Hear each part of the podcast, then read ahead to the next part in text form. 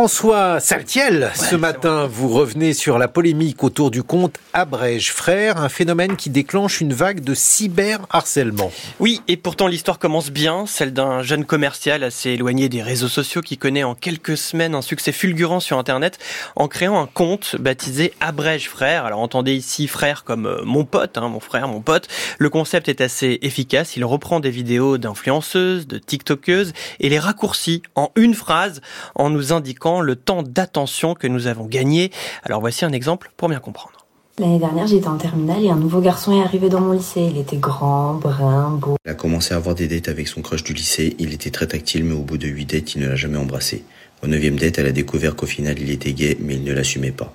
C'est pour ça qu'il essayait de se forcer à aimer une fille. Au final, elle l'a aidé à s'accepter et c'est devenu son meilleur ami. Voilà, là par exemple, on vient d'économiser 6 minutes euh, d'explication et à la fin de la vidéo, un gimmick. Vous l'avez entendu, l'homme se filme face caméra en buvant bruyamment une gorgée de café. Abrège Frère connaît une percée spectaculaire et se retrouve suivi par 1,3 million de personnes sur TikTok et 1 million euh, de suiveurs sur Instagram. Ce concept déjà existant à l'étranger renvoie finalement à une mauvaise habitude que nous avons euh, tous sur les réseaux sociaux quand on les pratique, à savoir perdre un temps précieux pour rien. D'une certaine manière, Abrège Frère nous donne l'impression de reprendre la main sur les algorithmes conçus pour capter notre attention.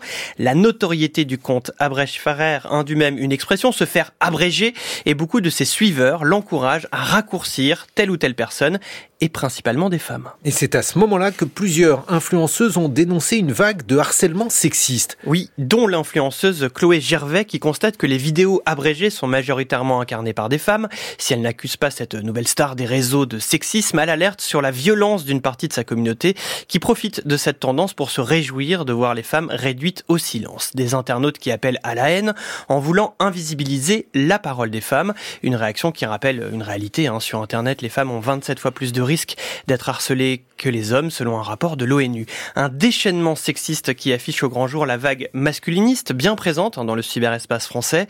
Sur Internet, les femmes ont toujours dû se battre pour obtenir la parole et imposer leur contenu. Elles sont donc plus vulnérables et objets de critiques systématiques. Abrèche Frère en est la triste illustration, bien que son intention d'origine soit tout autre. Il serait tout de même de bon ton qu'il réagisse et se dissocie de la meute qui invective les femmes en son nom. On peut sans doute imaginer qu'il soit pris pour l'instant par l'ivresse de la notoriété euh, naissante où il gagne chaque jour de nouveaux abonnés plus ou moins bien intentionnés. Mais fidèle à son concept, on ne peut que lui conseiller d'abréger cette nouvelle vague de cyberhaine.